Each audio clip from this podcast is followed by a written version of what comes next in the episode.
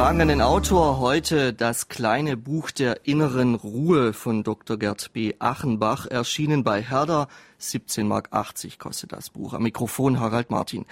Beim Thema Lebensberatung oder Lebenshilfe, da denken die meisten wohl an Beistand vom Seelsorger oder vom Psychologen oder an einschlägige Literatur nach dem Motto, die Kunst ein toller Hecht zu sein oder so ähnlich. Aber wie man sein Leben führen soll, das ist ursprünglich und sowieso eine der wichtigsten Fragen der Philosophie. Und unser Autor hat gerade deswegen weltweit die erste philosophische Praxis gegründet, also einen Ort, wo einem geholfen wird, dank Philosophie. Gerd B. Achenbach versucht mit seinem Buch die Frage zu beantworten, wie wir zu innerer Ruhe und Zufriedenheit kommen können. Was hat die Antike dazu zu sagen? Zum Beispiel die Schule der Stoiker. Brauchen wir Gottvertrauen, um Ruhe zu finden? Oder wie ist das mit dem Materialismus und dem Individualismus? Stehen diese modernen Philosophien der inneren Ruhe im Wege? Herr Achenbach, in Ihrem Buch geht es um das Finden der inneren Ruhe. Wie steht es mit Ihrer inneren Ruhe? Damit steht es so, wie es sicherlich für viele Menschen steht. Ich schreibe über die innere Ruhe, weil ich sie nötig habe. Sie sind also noch nicht so weit wie Michel de Montaigne, einer der Philosophen, die Sie herbeizitieren für Ihr Buch. Ich darf gerade mal zitieren. Im Vergleich zu den meisten Menschen werde ich von wenigen Dingen berührt oder besser gesagt ergriffen. Denn berühren sollten uns die Dinge schon, solange sie nicht von uns Besitz ergreifen. Also das ist ja eher dann ein Ziel. Ja, oder? ja, ja, ja, ja. Also ähm, Montaigne ist jemand, der das versteht, sagen wir mal, sich einen Spaß daraus zu machen, mhm. dass er selber ein Phlegmatiker ist. Und ich würde sagen, der Phlegmatiker bin ich nun wahrhaftig nicht. Es ist zum Beispiel auch so, dass ich eigentlich jemand bin, der sehr gerne sehr viel redet. Und was macht man dann? Man wählt sich einen Beruf, in dem es zunächst auf Zuhören ankommt. Aber das, glaube ich, ist unter Philosophen, nicht nur unter Philosophen sehr verbreitet. Man konzentriert sich auf das, was einem fehlt und was man hinzugewinnen will. Und ich glaube, dass Ruhe in der Tat ein Thema für die ist, die innerlich unruhig sind, der berühmteste Satz eigentlich äh, diesbezüglich kommt von Augustinus, ein sehr umtriebiger Mensch, ein sehr, heute würde man fast sagen, nervöser Mensch. Ein Frühchrist. Mit, ein Frühchrist. Ja. Und der dieses berühmte Wort gesagt ja. hat, dass sein Herz unruhig sei. Und genau solche Leute suchen nach Ruhe. Und das ist auch ein Anknüpfungspunkt an die Gegenwart. Ich glaube, gegenwärtig ist das Thema innere Ruhe deswegen so nötig, so brisant und herausfordernd, weil wir in einem, denke ich, unvergleichlichen Ausmaße unruhig sind. Sie haben gesagt, Sie haben sich den entsprechenden Beruf gesucht, um möglicherweise auch der inneren Ruhe der näher zu kommen. Sie haben das aber nicht nur gemacht im Sinne von Akademie und im Sinne von Philosophie als theoretische Beschäftigung, sondern Sie haben eine philosophische Praxis gegründet. Wer kommt denn da in diese Praxis? Was sind das für Leute? Was suchen die? Menschen, die Probleme haben. Also wenn ich jetzt genau Ihre Frage nochmal aufgreifen darf, was suchen Sie, dann kann ich mhm. da eine feine und klare Unterscheidung treffen. Diejenigen, die suchen, etwas loszuwerden, was sie haben, aber lieber nicht hätten. Das ist zum Beispiel eine Krankheit oder eine Hemmung, ja, die werden wohl sich nicht so sehr äh, leicht in die philosophische Praxis begeben. Aber da gibt es Mediziner, Psychologen, richtig, andere. Diejenigen aber, die etwas suchen, was sie nicht haben, ja. was sie aber gerne hätten, die werden sich eher an den Philosophen wenden. Also beispielsweise, dass sie, dass Menschen das Gefühl haben, sie haben ihr Leben bis dahin wohl ganz gut durchgebracht oder wenn sie es etwas kritischer ausdrücken, durchgewurschtelt, aber ihnen fehlt was, irgendwas fehlt, etwas, was dem Leben, ja, das Wort ist etwas abgegriffen, sagen wir es trotzdem, Sinn gibt. Ja. Ja. Oder so etwas wie ein Ziel erscheinen lässt. Das fehlt die werden am ehesten äh, geneigt sein zu sagen, ich gehe zum Philosophen. Sie versuchen also Sinn zu vermitteln. Was denn für einen Sinn?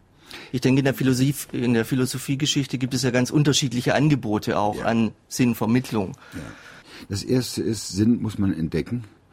Und zwar in der eigenen Geschichte so, wie man sie bisher gelebt hat. Es ist nämlich so, dass dadurch, dass sie ihre Tage herunterleben, dadurch verstehen sie noch nicht, was sie da machen.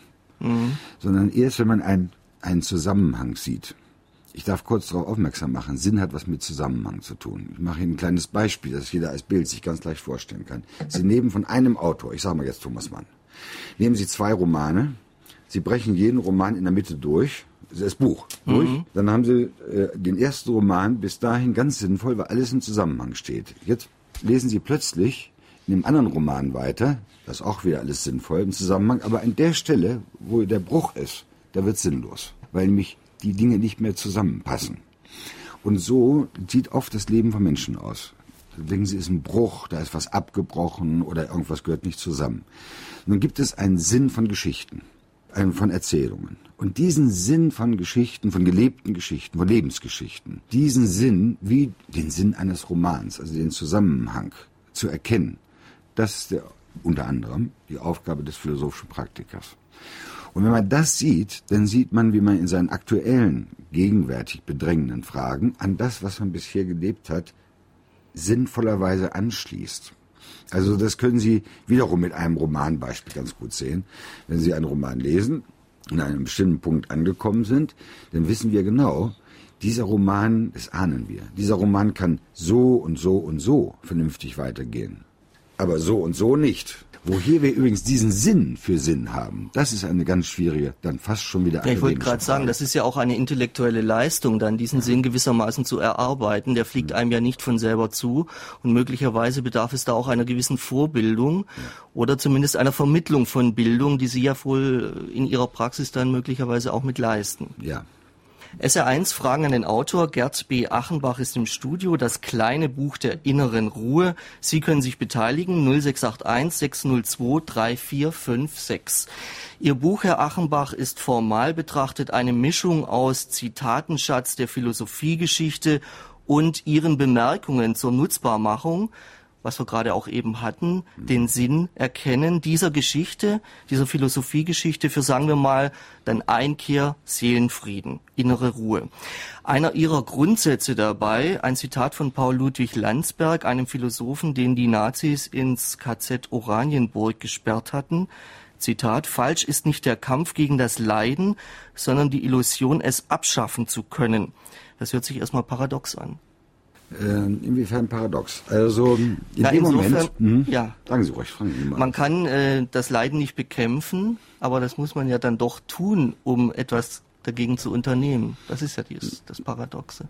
Äh, nein, nein, er sagt, der Kampf gegen das Leiden, das sei nicht falsch. Die Illusion ja, ja. ist abschaffen zu können. Ja. Was bedeutet das? Aber wenn also, ich nicht diese Illusion hätte, dann bräuchte ich diesen Kampf gar nicht zu führen, oder? Äh, nein, das glaube ich nicht. Hier passt vielleicht mal ein Wort, was in diesem Zusammenhang ungewöhnlich klingt, aber doch richtig ist. Das wäre das Wort Fanatismus. Es gibt einen Fanatismus der Leidensabschaffung. Und ich will Ihnen ganz schnell sagen, worin das Problem besteht. Mhm. Also, da ist zum Beispiel eine Lebensbegleitung, die immer schwierig ist. Es gibt Krankheiten. Wenn der Kampf gegen die Krankheit, jetzt ist ein wichtiges Wort, um jeden Preis geführt wird, um jeden Preis. Mhm. Und wenn er in eine Illusion geführt wird, das ist eine Illusion, die sehr gegenwärtig ist, wir könnten die Krankheit ein für alle Mal, das Kranksein ein für alle Mal aus der Welt schaffen, dieser Fanatismus, der ist gefährlich, weil nämlich bei der Konzentration darauf, alles gegen das Leid zu tun, ein anderes Leid wieder neu erzeugt wird. Also wir müssen uns erstmal darüber im Klaren sein, mhm. sagen Sie, dass mhm. Leiden nicht abzuschaffen ist, sondern es kommt darauf an, mit diesem Leiden entsprechend umzugehen. Jetzt haben wir die ersten Hörerfragen. Können auch körperliche Übungen wie Yoga dazu beitragen, innere Ruhe zu finden? Oder findet man diese nur auf rein geistigem E? Ja, Yoga. Also wenn ich äh, das richtig verstehe, also nicht die Frage, sondern diese Vorsichtsformel, die bezieht sich darauf, dass ich kein Yogameister bin. Aber wenn ich so, so viel richtig davon verstehe, ist es so, dass auch Yoga nicht nur eine körperliche Übung ist, sondern eine geistig angeleitete. Also ich bin wie gesagt kein Kenner davon, aber ich glaube, diese Trennung von Geist und Körper ist na, zumindest problematisch dass ich die Ruhe, die ich in geistlicher Übung, geistiger Übung äh, gewinne, dass die sich körperlich auswirkt, dürfte ziemlich unstrittig sein. Das umgekehrt, ein im Körper, im Leibe ruhig werden, dass das einem erregten oder im Dreieck herumtitschenden Geist auch ganz bekömmlich sein mag. Auch das ist klar. Es gibt hier immer einen Zusammenhang, natürlich, nicht? Der sich auch nicht voneinander loslösen lässt. Das eine hat immer mit dem anderen zu tun. Yoga ist ja nun eine asiatische, ist ja asiatischer Herkunft. Es gibt ja auch bei uns entsprechende Praktiken und sei es nur das Gebet beispielsweise, wenn wir das mal auf die christliche Tradition zurückführen wollen. Kommen wir aber nochmal auf das Leiden zurück. Ich finde das ganz interessant. Es ist ja sicherlich so, dass kein Mensch freiwillig leidet, mhm. mal abgesehen von krankhaften Persönlichkeiten, wie Masochisten oder dergleichen. Mhm. Eine wesentliche Ursache des Leidens heutzutage sehen Sie im Zeitbegriff des modernen Menschen. Das ist, glaube ich, ein ganz zentraler Punkt in Ihrem Buch. Und da haben äh, Sie auch wieder so ein Paradoxon parat, jedenfalls in meinen Augen. Das geht zurück auf Michael Endes Buch Momo. Nochmal ein kleines Zitat. Je mehr Zeit wir sparen, desto weniger Zeit haben wir. Das sagen Sie.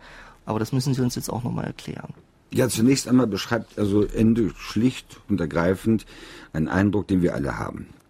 Also die äh, Maßnahmen und die Maschinen zur Zeitersparnis, der imposanteste davon ist der Computer, äh, häufen sich.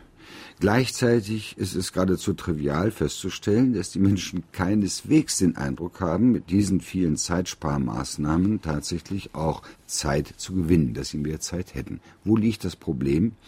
Ich behaupte, einst, äh, eine Erklärung dahinter ist, es wird grundsätzlich falsch von der Zeit gedacht. Was wird gedacht?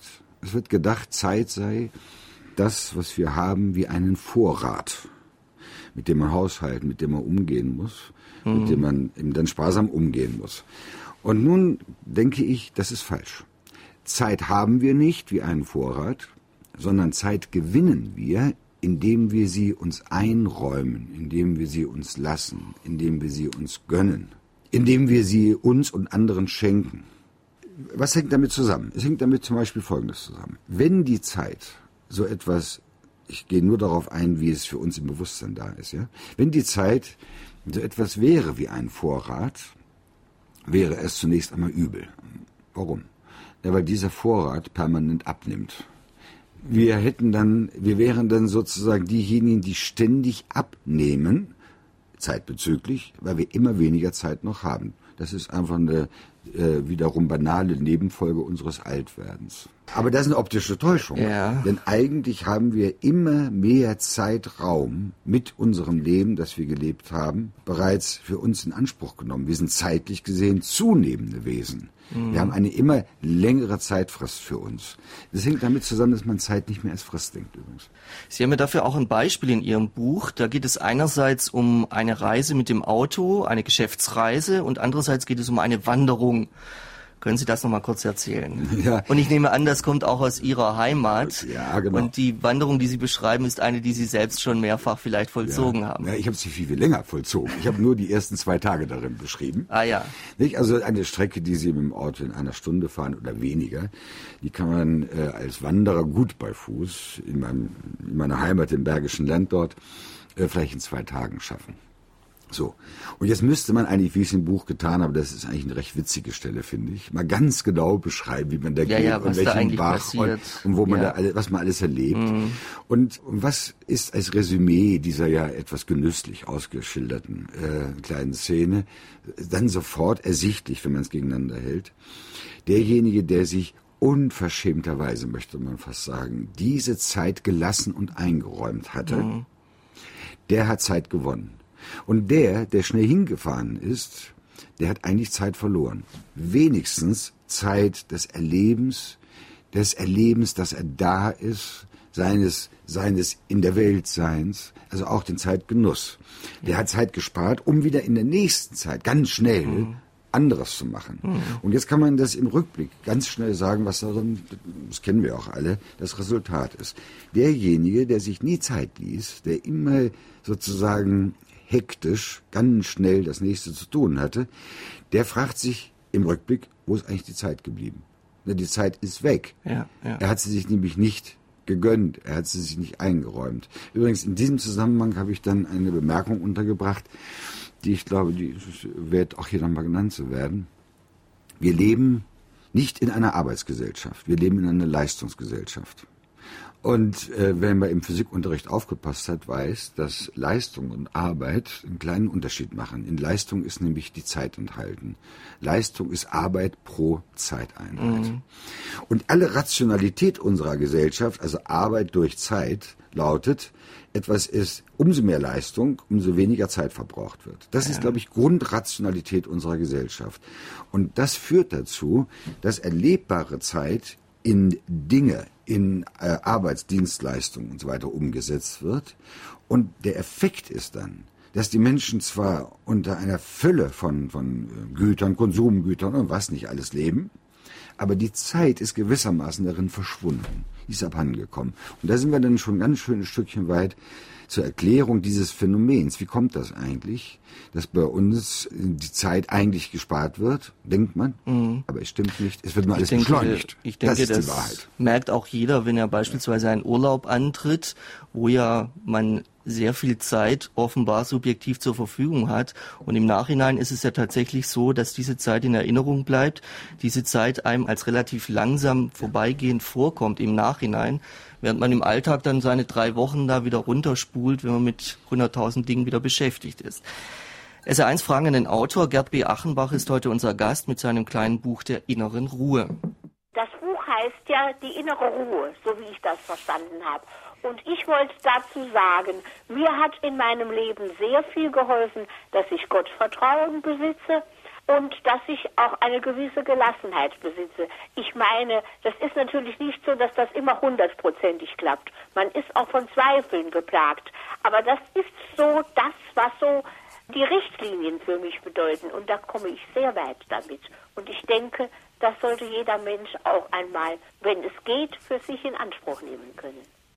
Also gewissermaßen der Ratschlag einer Hörerin, werdet Christen, dann werdet ihr auch die innere Ruhe finden. Was sagen Sie dazu, Herr Achenbach? Ja, zu einem, äh, in einem bestimmten Ausmaße ist das ganz plausibel. Nämlich das Stichwort war Gottvertrauen und Gelassenheit. Es kommt jetzt eben sehr darauf an, wie jemand Christ ist. Man darf zunächst einmal auch mal daran erinnern, dass in Zeiten, in der, das, äh, in der es mit dem Christentum ernst war, wo wir es vielleicht mal so ausdrücken, die Ruhe nicht unbedingt erhöht wurde. Ich mache das vielleicht mal mit einem ganz kurzen, griffigen Zitat eines der letzten überzeugten Christen klar. Das war Kierkegaard. Der wusste noch, worum es ging. Der hat gesagt, das Christentum ist der absolute Ernstfall. In diesem Leben wird ein ewiges entschieden. Wenn Sie sich diesen Satz einmal klar machen, merken Sie, dass das Christentum natürlich das Gegenteil war von einer Tendenz zur Ruhe hin einzuschläfern, sondern es war ein enormes Wachmachen und auch eine starke Unruhe. Also die, die engagierteren Christen waren von einer enormen Unruhe im Blick auf die Ewigkeit. So, aber andererseits, wenn die Hörerin sagt, sie hat Gelassenheit und Gottvertrauen gefunden, das ist ein bisschen anderes Christentum. Und da ist auch etwas äh, ganz Plausibles darin. Wenn Sie nämlich im Gottvertrauen leben, dann leben Sie vor allen Dingen darauf, dass Sie sagen, im Großen und Ganzen ist das Ganze, worin ich lebe, ist auch mein Leben schon irgendwie in Ordnung. Ich weiß zwar nicht warum, genau wie im Einzelnen, aber sagen wir so, Gott hat's gefügt. Ich verstehe es vielleicht nicht, aber damit hat es seine Ordnung. Und diesen Gedanken, also Sie kennen das etwa ähm, aus den diesen schweren, schwer zu bewältigenden Fällen, die Frau gebiert, das Kind wächst kurz heran und stirbt. So, was wir ja immer wieder hatten. Was passiert dann? Gott hat's geschenkt, Gott hat's genommen, der Herr mhm. sei gelobt. Ja. Ich verstehe nicht, was das da passiert, aber es war schon irgendwie richtig. Da liegt eine Beruhigung. Die Beruhigung liegt darin, es ist alles letztlich und eigentlich in Ordnung. Und zweitens, ich bin ein Teil davon und ich füge mich hinein. Und diesen Gedanken haben die Stoiker zum Beispiel auch gehabt. Liegt aber nicht die Gefahr dann darin zu sagen, alles wie es ist, ist schon in Ordnung und führt das nicht zu einem gewissen Fatalismus dann äußeren Erscheinungen gegenüber, die man doch vielleicht eigentlich bekämpfen sollte? Und äh, man kann ja nicht von der Hand weisen, dass es menschliche Fortschritte gab und gibt, die mit dieser Einstellung niemals geschehen wären. Ja, das ist ja völlig klar.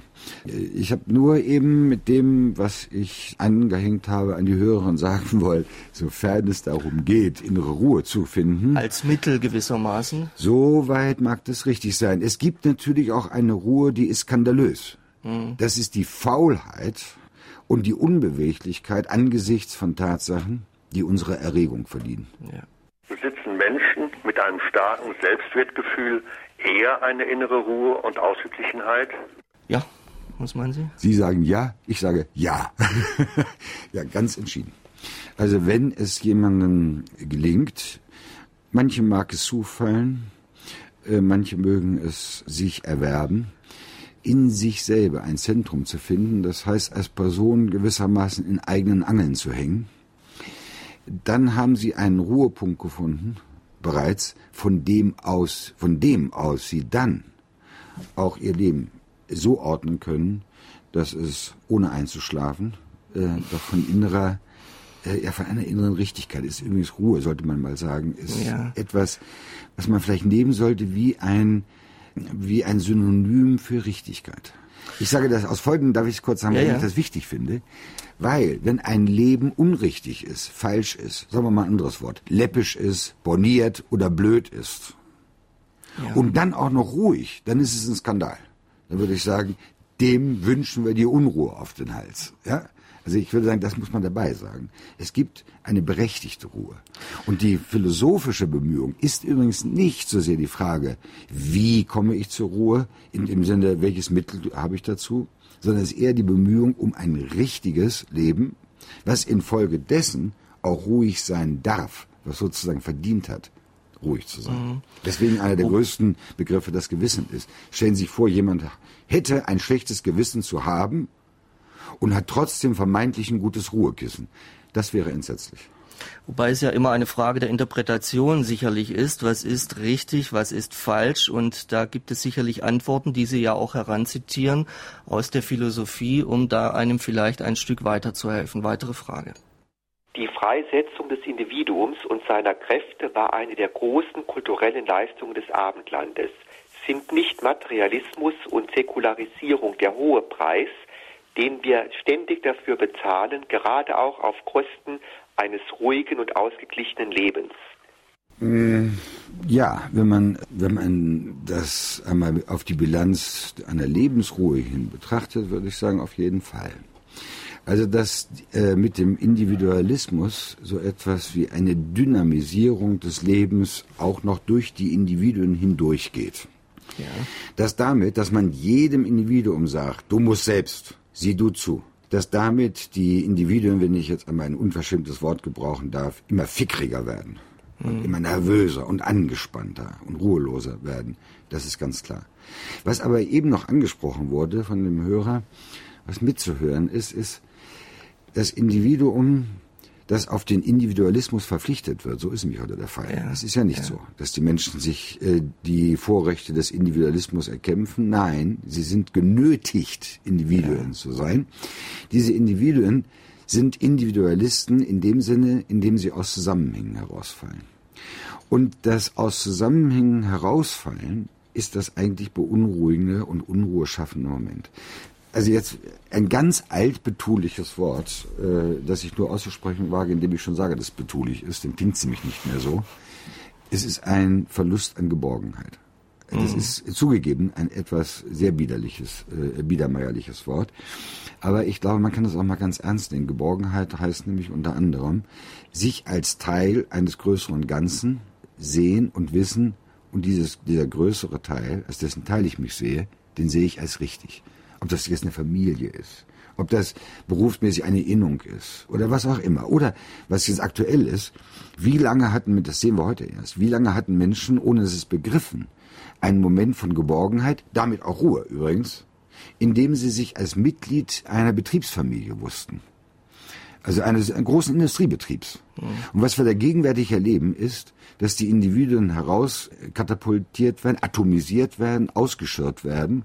Und in dem Moment, äh, also alles Tendenz Selbstständigkeit so, ja. Und ja. in dem Moment ist der, zum Beispiel der Betrieb nicht mehr der Ort der Dazugehörigkeit und der Sicherheit. Und das mhm. erhöht die Unruhe der Menschen enorm. Ja. So können wir das dann beschreiben. Vielleicht aktuell. gibt es aber da auch eine gewisse Ungleichzeitigkeit. Vielleicht haben wir es einfach noch nicht ausreichend gelernt, damit auch umzugehen. Und der Individualismus ist ja nicht nur negativ, sondern ganz im Gegenteil. Der hat ja sehr viele positive Elemente. Und äh, ohne diesen Individualismus und dem Streben danach ist ja beispielsweise ein Wort von Kants auch nicht zu verstehen. Was ist Aufklärung? Der Ausgang des Menschen aus der selbstverschuldeten Unmündigkeit. Und diese Unmündigkeit war ja in kollektiven Zusammenhängen oft tatsächlich gegeben. Von den Auswüchsen dessen brauchen wir ja gar nicht zu reden. Stalinismus, Nationalsozialismus und so weiter. Mhm. Aber ich wollte auch noch mal auf was anderes zu sprechen kommen, was Ihr Buch betrifft. Es beinhaltet einen kleinen systematischen Exkurs durch die Philosophiegeschichte, den ich ganz interessant finde. Und bei der Gelegenheit dreschen Sie ziemlich ein auf Jean-Jacques Rousseau. Den machen Sie quasi mitverantwortlich für den Gedanken der Gesellschaft und damit den Gedanken, dass die Gesellschaft schuld sei, wenn ein Mensch böse ist. Dieser Gedanke hat sich ja beispielsweise bei Marx und Engels fortgesetzt oder auch bei der modernen Milieutheorie. Sie halten aber wiederum nichts von der These, dass ein Mensch, ich sage es jetzt mal so, zum Schwein wird, wenn er in schweinischer Umgebung groß wird. Das wollen Sie nicht so stehen lassen. Ja, ich, äh, ich sage es vielleicht mal ähm, so. Es ist ein großer Unterschied, mit welchen Annahmen ich zu Werke gehe. Die alte, die vorrousseauische Annahme, mhm. eigentlich fast aller Kulturen vor der Neuzeit, ja. war folgendermaßen simpel gesagt. Das Leben ist etwas, das nicht von alleine gelingt, sondern mhm. es gelingt aufgrund unserer Anstrengung. Wenn wir unser Leben nicht richtig führen, wird es läppisch, banal, albern, vertan. Was seit Rousseau als Idee aufkam, Rousseau ist nicht schuld. Er ist nur der, der es als erstes ausgesprochen hat. Also das moderne Weltbild ist eher folgendes. Welt- und Menschenbild. Das Leben ist etwas, das normalerweise wunderbar und ganz toll gelingt. Die Menschen werden ganz friedlich, ganz lieb, ganz glücklich. Es ist alles gut. Dieses Schlagwort, der Mensch ja. ist von Natur aus gut. Gut, ja. sofern er nicht darin gestört wird. Also, Mama hatte die falsche Milch, der Vater war zu autoritär oder zu liberal und was auch immer. Ja. So, äh, das halte ich für ein Verhängnis. Und zwar deswegen, weil nun Folgendes passiert. Die Menschen, jetzt muss ich einmal ein kleines Wortcluster gebrauchen, weil es so schön klingt. Ich übersetze es auch sofort. Die Menschen gehen auf Heteronomiefahndung zu Autonomiezwecken. Ich übersetze es. Die Menschen gehen jetzt heran und schauen, was hat sie so unglücklich bestimmt, dass sie so sind, wie sie sind, damit sie so ex negativo dann irgendwie zu sich kommen können. Dabei entgeht aber das, übrigens, das ist die Grundlage aller Therapiekultur, ganz nebenbei bemerkt. Und äh, was entgeht ihnen dabei? Es entgeht ihnen dabei diese Chance, wirklich der Autor ihres eigenen Lebens zu sein. Sie sind sozusagen solche, die immer ihr Leben nur ausbessern, aber die es nicht besser machen, indem sie es gut machen. Das aber, ist der Punkt. Ja, aber Sie behaupten sicherlich nicht, dass sich jeder am eigenen Schopfe aus dem Dreck ziehen kann. Das wäre das ja vielleicht konsequent zu Ende gedacht. Nein, keineswegs. Es ist gerade nicht die Idee, sich aus dem Dreck zu ziehen, denn das würde ich ja das schon unterstellen, dass wir alle in den Dreck geworfen worden wären. Das ist nicht wahr. Es, ich unterstelle eher, ich will da mal mit der anderen Metapher ja auf andere sagen, Weise auch hineingeraten, ohne jetzt ja. von außen dazu gedrängt worden zu sein. Ja, ich will jetzt ein anderes Bild ja, einfach ja. mal vorschlagen, um klarzumachen, was ich meine. Mhm. Wir, äh, wir liegen zunächst wie auf einer Rollbahn und wir müssen aus eigener Kraft die Flügel ausbreiten und starten. Also das wäre jetzt mal ein anderes Bild, statt dieser Sumpfmetapher. Und ich denke, das Wesentliche ist, dass wir aus durchaus eigener Kraft, nicht vielleicht Überzeugung, aber aus Einsicht unser Leben zu gestalten haben. Also Lebensführerschaft oder wie das Buch heißen wird, an dem ich jetzt schreibe, Lebenskönnerschaft. Nicht? Das heißt nicht das Schlimme vermeiden, sondern das Richtige finden und tun das kleine Buch der inneren Ruhe. Sie können unserem Autor Fragen stellen 0681 602 3456. Gibt es wesentliche Berührungspunkte zwischen der Stoa und der christlichen Religion? Sind Selbstbeschränkung und Dankbarkeit nicht beispielsweise solche gemeinsamen Tugenden? Und wenn es sie gibt, dann äh, möchte ich gerne mal wissen, wie ist es zu erklären, dass es äh, gleichzeitig, fast gleichzeitig das Christentum entstanden ist und die Stoa? Die Stoa hat ältere ja. Wurzeln. Die Stoa hat äh, zugleich, was sehr bemerkenswert ist, etwas, und zwar vorchristlich, bereits gedacht, was dann christlich nochmal Nachdruck erhalten hat, nämlich den Gedanken eines Gottes. Also die Stoa hat nicht mehr die mythische Göttervielfalt, Wobei ich jetzt mal ganz außer Acht lasse, dass es viele Richtungen der Stoa gibt, so im Großen mal gesehen. Ja. Es ist also bei den Stoikern, besonders natürlich dann später bei den Römischen, sehr häufig die Rede von dem Gott, der nicht näher äh, qualifiziert wird, dem Gott. Und in der Tat gibt es also viele Berührungspunkte. Wenn man das Christentum in seiner originalen, schroffen Gestalt nimmt, also die heute von den Kanzeln nicht mehr gepredigt wird, aber die die längste Zeit über dominant war, das Christentum sozusagen in der Urgestalt, dann gibt es einen massiven Unterschied, einen ganz deutlichen Unterschied.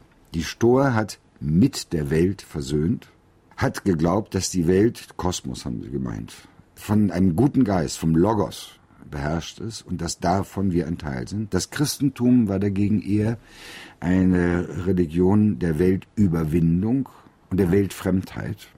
Die Welt ist sozusagen der falsche Ort.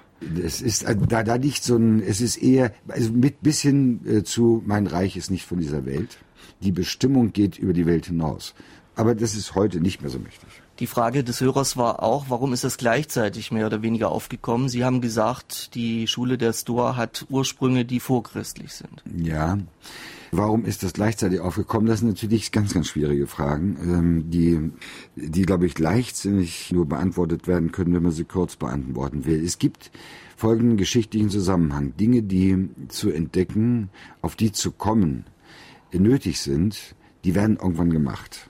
Und man kann bei so einem Sokrates etwa immerhin 400 Jahre vorher, vor äh, Christus, mhm. Motive sehen. Zum Beispiel, dass es auf den Einzelnen ankomme, die dann 400 Jahre später, also recht dicht benachbart, könnte man auch wiederum sagen, bei Christus auch auftauchen. Es sind wahrscheinlich fällige Schritte. Also ein Philosoph, der in dem Buch so gut wie gar nicht vorkommt, ich glaube überhaupt nicht, der aber eigentlich mein wichtigster Philosoph ist, Hegel nämlich. Der kommt nicht vor. Ne? Der kommt nicht vor. Sehen nee. Sie, das ist eigentlich mein Hausphilosoph, wenn Sie so wollen. Er lässt sich so schwer zitieren. Der ist ja auch schwer zu lesen, der Eben. gute Mann. Da können wir mit einem ganz Sinne mal sagen, es gibt eine Logik der Geschichte des Geistes. An der beteiligen sich Religionen, da beteiligen, beteiligen sich Philosophen daran, auch sonst kluge Köpfe. Und wenn etwas geistig geschichtlich fällig ist, dann mhm. wird es auch gedacht. Mit leichten Verschiebungen. Es wäre natürlich die spannendste Frage mal zu überlegen, ist nicht die Sache dieser Sendung, aber so viel möchte ich doch sagen, was jetzt eigentlich mal zu denken fällig ist. Aber na gut. da gibt's vielleicht auch nicht nur eine Antwort, nein, nein, nein, aber noch mal eine Frage. Es möglich, philosophisch innere Ruhe zu haben, wenn man neben seinen normalen alltäglichen Pflichten viele künstlerische und geistige Interessengebiete hat? Und dann ist da noch die Politik, die Weltlage, über die man als demokratisch verantwortlicher Mensch sich ständig informieren müsste, womöglich sogar engagieren.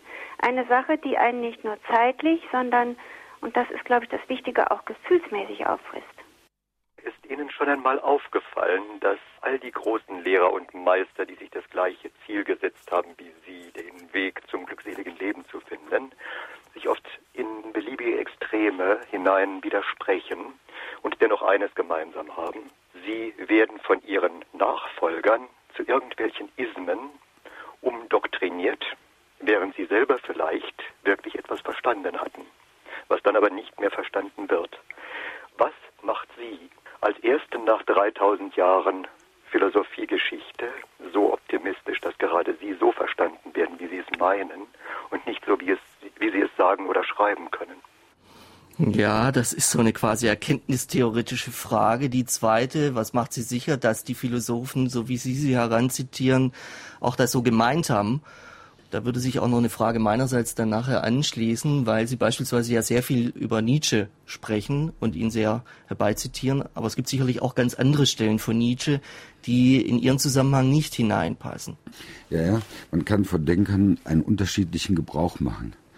Ähm, alles, was ich von Nietzsche, der übrigens von allen am meisten zitiert wird ja. im Buch, ja, ja, zitiere, ist so, dass ich dafür jederzeit begeistert gerade stehen kann.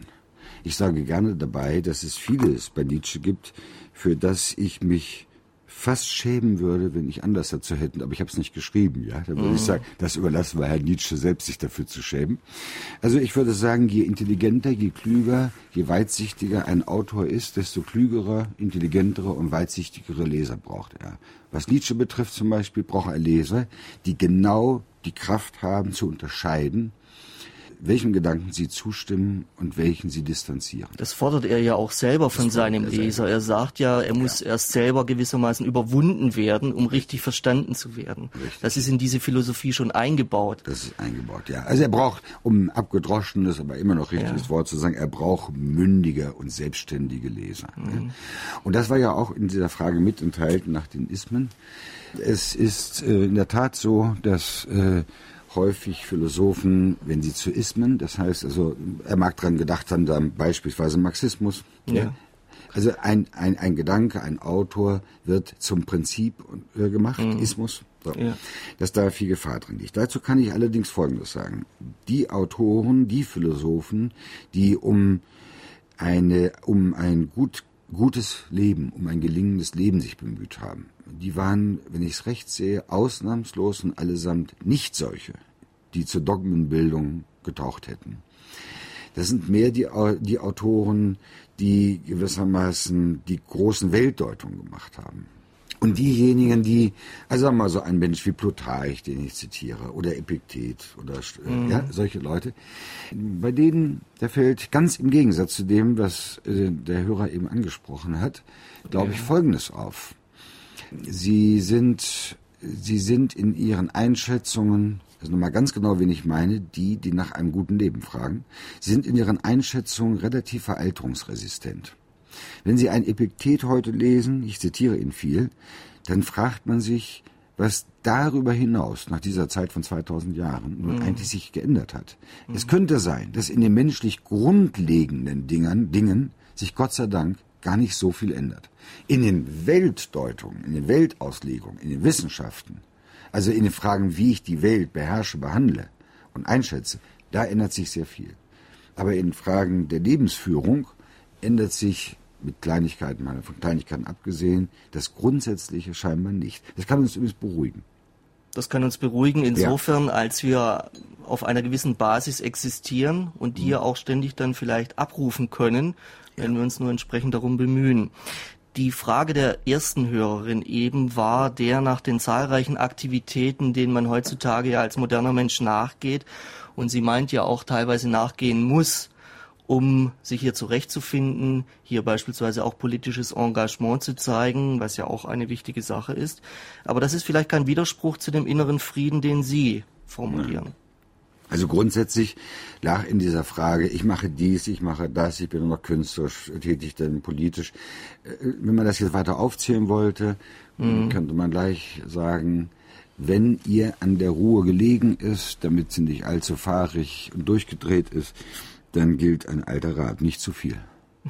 Es ist zwar simpel, aber hin und wieder muss man mal daran erinnern, es gibt unendlich, man muss es wirklich so betonen, es gibt unendlich mehr Möglichkeiten, sich zu engagieren und zu interessieren, als bei der Kürze unseres Lebens und der Kleinheit unseres Kopfes uns möglich ist. Das ist äh, immer etwas enttäuschend, wenn man das denkt, weil ein gewisser Größenwahn wird mit den Menschen, wenigstens bei einigen, mitgeboren. Mm. Ich gehöre, möchte ich gerne bekennen, eigentlich auch eher zu dieser Sorte. Ich finde es immer, ich habe es auch beim Studium immer ganz schrecklich gefunden, dass man immer nur einiges studieren kann. Ich habe dann schon relativ viel studiert, aber hm, dass man so vieles nicht studieren kann, es ist irgendwo auch eine Kränkung. Ich gebe es ja zu. Also Sie konnten aber, auch nicht genug kriegen. Nein, ich konnte Das Angebot genug. ist natürlich ja. auch so gewaltig ja. und das ist ja für Sie aber auch gewissermaßen so ein kleines Argument gegen die modernen Zeiten.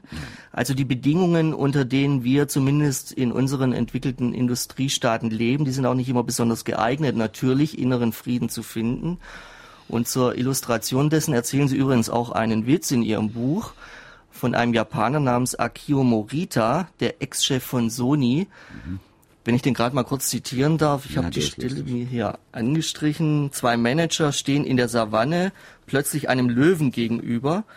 Eine Fee erscheint und gewährt einen Wunsch, um sich aus dieser misslichen Lage zu befreien. Einer der beiden sagt daraufhin, wie aus der Pistole geschossen, ich wünsche mir ein paar Turnschuhe. Dann sagt die gute Fee, aber auch mit Turnschuhen sind Sie nicht schneller als der Löwe. Nein, antwortet der Geschäftsmann, aber schneller als mein Kollege. Also das führt dann immerhin dazu, der andere wird aufgefressen, ich bin davon gekommen. Und das ist ja so vielleicht tatsächlich mhm. auch ein etwas herbe ausgedrücktes Muster für manche Tendenzen in unserer modernen Gesellschaft.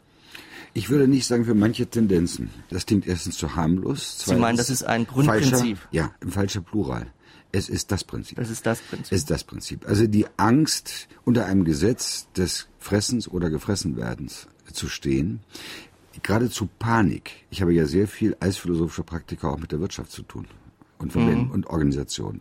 Es ist selbst in der kurzen Frist, äh, vergleichsweise kurzen Frist meiner Lebenserfahrungsspanne bereits unübersehbar, dass die Panik, das Gehetztsein, die Dramatik der Beschleunigung äh, bis tief durch die Menschen hindurch gehend zunimmt, gewaltig zunimmt. Also der, die Zwänge nebenzu, die Freiheiten nebenab. Gerd B. Achenbach im SR1-Studio. Wenn ich mich ruhig konzentriert in die Ecke setze, kann ich vermutlich nur die innere Ruhe finden. Oder kann der Autor auch bestätigen, dass man zum Beispiel durch aktive Betätigung wie Jogging auch eine innere Ruhe finden kann. Ähm, ja, ich selbst äh, halte es zwar mehr mit dem Wandern. Ich glaube auch, dass es gesünder ist. Aber ähm, nehmen wir ruhig das Joggen. Zweierlei, oder eins hat zum Beispiel das Wandern und das Laufen, haben beide miteinander gemeinsam. Ein ganz wichtiger Punkt zur Ruhe, nämlich Rhythmus. Ein Leben wird unruhig, wenn es nicht rhythmisch gegliedert ist. Wir haben heute Sonntag.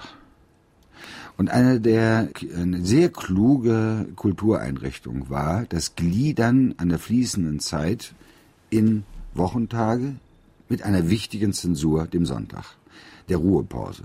Ja. Der Tag des Herrn, wie es hieß.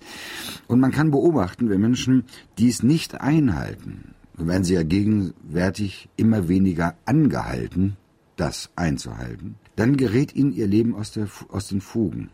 Ähm, also wir beiden dürften gar nicht hier sitzen. Wir dürfen eigentlich gar nicht arbeiten. Oder wir müssen versuchen, es wieder gut zu machen, indem wir jetzt wenigstens über den Sonntag apologetisch zustimmend nachdenken. Ja? ja Aber ja. es ist in der Tat eine ganz wichtige Einrichtung gewesen, das Leben zu gliedern. Und jetzt, wenn jemand joggt, dann ist das sozusagen die Kleinstgliederung. Es gibt einen ganz deutlichen Takt.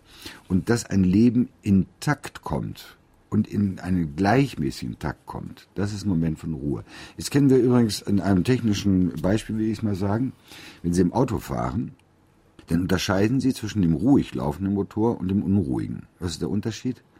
Der ruhige läuft rund. Der läuft auch dann ruhig, wenn er auf hohen Drehzahlen eventuell läuft. Mhm. Aber wenn, wie wir das bei den Herzrhythmusstörungen kommen, kennen, wenn dann plötzlich Aussetzer sind oder äh, Störungen sind, das ist das Bild für die Unruhe. Also, Schnelligkeit muss mhm. nicht Unruhe bedeuten. Von daher versteht sich dann auch Ihr zunächst mal paradox anhörendes Votum gegen den Begriff Hektik. Den mögen Sie nämlich gar nicht.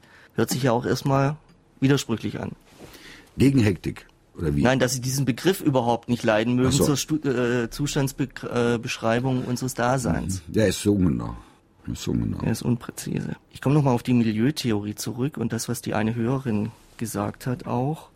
Unser Wirtschaftssystem, das kommt ja auch in dem Witz sehr deutlich raus, beruht ja unter anderem darauf, dass immer mehr in immer weniger Zeit produziert wird. Und trotz Roboter und ich weiß nicht was, Computer haben Sie erwähnt, zwingen wir Menschen uns offenbar selbst zumindest immer schneller zu arbeiten. Das hängt dann wiederum mit der Leistung zusammen, die Sie auch heranzitiert haben. Und dann noch das gewaltige Freizeit- und Medienangebot. Und es bleibt ja da tatsächlich nicht aus, Schwierigkeiten zu haben, neumodisch ausgedrückt, cool zu bleiben. Mhm. Wie würden Sie denn da eine Strategie sehen, dem zu entkommen? Ja, also Strategien mag ich eigentlich nicht so besonders, wenn ich das beiläufig sagen darf. Ich halte mehr von äh, dem alteuropäischen Begriff der Besinnung und ihren Folgen. Ich äh, will vielleicht mal auf ganz kurz noch nur hinweisen, auf einen, mhm. zu, zur Beantwortung Ihrer Frage, auf einen Autor nur hinweisen, der in dem Buch auch eine gewichtige Rolle spielt, das Pascal. Mhm. Äh, ich glaube, man kann ihn äh, etwas versimpelnd mit Ihrer Frage gut verknüpfen. Man kann sagen, Pascal hätte vermutet, dass unsere ganz starke und dauerhafte Inanspruchnahme unser in Anspruch genommen sein. Ja, ja. Die immer dichtere Folge eines immer schnelleren Informationsverarbeitens mhm. und so weiter. Dass alles das im Untergrund oder im Hintergrund noch eine sonderbare zweite Bedeutung hat. Nämlich, wir brauchen das. Wir brauchen, Sie haben die Freizeit angesprochen, wir mhm. brauchen die, jetzt kommt Pascals Wort, die Dauerzerstreuung, die Dauerablenkung. Warum brauchen wir sie? Weil wir Angst haben. Wovor haben wir Angst? Davor, was passiert, wenn diese Inanspruchnahme und die Zerstreuung und jetzt sagen wir das Wort mal Hektik aufhörten. Was wäre denn dann? Dann ständen wir sozusagen uns selbst gegenüber. Und wenn wir uns selbst gegenüberstehen würden, bekämen wir einen Schreck. Warum? Weil wir dann sehen müssten, dass wenn wir uns nur selbst sehen, dass wir nicht in Ordnung sind. Wenn wir uns aber dauernd sozusagen in dem allgemeinen Betrieb investieren, wenn wir dauernd für irgendwas und mit irgendwas unterwegs und beschäftigt sind, dann haben wir den Vorzug von uns selbst abgelenkt zu sein. Also es ist eine sehr listige, übrigens, die klingt ja, listige Deutung, die klingt ja schon wie präpsychoanalytisch, könnte man sagen. Sehr, sehr interessant. Der Mensch ist so unruhig, nicht weil er nicht zur Ruhe findet, sondern weil er die Ruhe fürchtet. Übrigens, empirisch spricht viel, viel dafür. Wenn Feiertage äh, anstehen, und zwar längere, im Zusammenhang, erhöht sich sofort die Selbstmordrate. Und der Streit in der Familie. Und der Streit in der Familie. Und sonstige genau. Probleme werden dann plötzlich akut. Beispielsweise auch Krankheiten entstehen ja häufig in einer Ruhephase. Mhm. Sodass also ein. Dass wir es also offensichtlich gar nicht mehr unbedingt gewohnt sind und damit umzugehen gelernt haben. Sodass äh, in diesen letzten Weihnachtstagen, äh, im ja. letzten Weihnachtsfest war das, dass ein bekannter privater Fernsehsender, wenigstens bei uns oben war das so, Plakate kleben konnte mit einem obsöden Satz, der vor diesem Hintergrund eine Bedeutung bekommt, Weihnachten ist gerettet.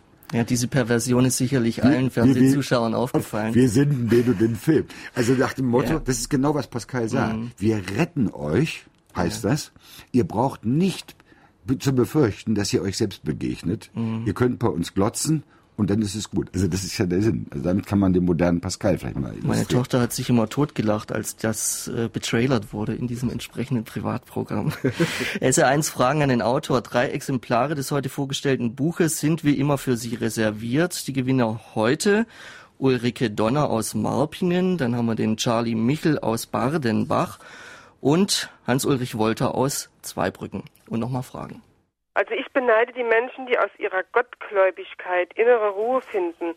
Aber wenn ich die Augen aufmache und sehe, was um mich herum passiert, mit den Menschen, mit der Natur, wie alles kaputt gemacht wird, dann ist doch das alles nur Illusion und Verschließen vor den Tatsachen. Wie sieht nach Meinung und Erfahrung des Autors ein modernes Zeitmanagement für den heute gestressten Menschen aus? Zeitmanagement dieser Begriff, der wird wie Ihnen wahrscheinlich schon die Galle ein bisschen in Wallung versetzen. Ja. Naja, klar. Also das Zeitmanagement sind die Strategien, die die Menschen zur Steigerung der Effektivität ihrer Selbstausbeutung äh, nachgehen. Also Zeitmanagement ist gewissermaßen die äh, Maßnahme, die ich ergreife, um immer noch knappere Zeit mit mhm. mehr Leistung anzufüllen. Ne?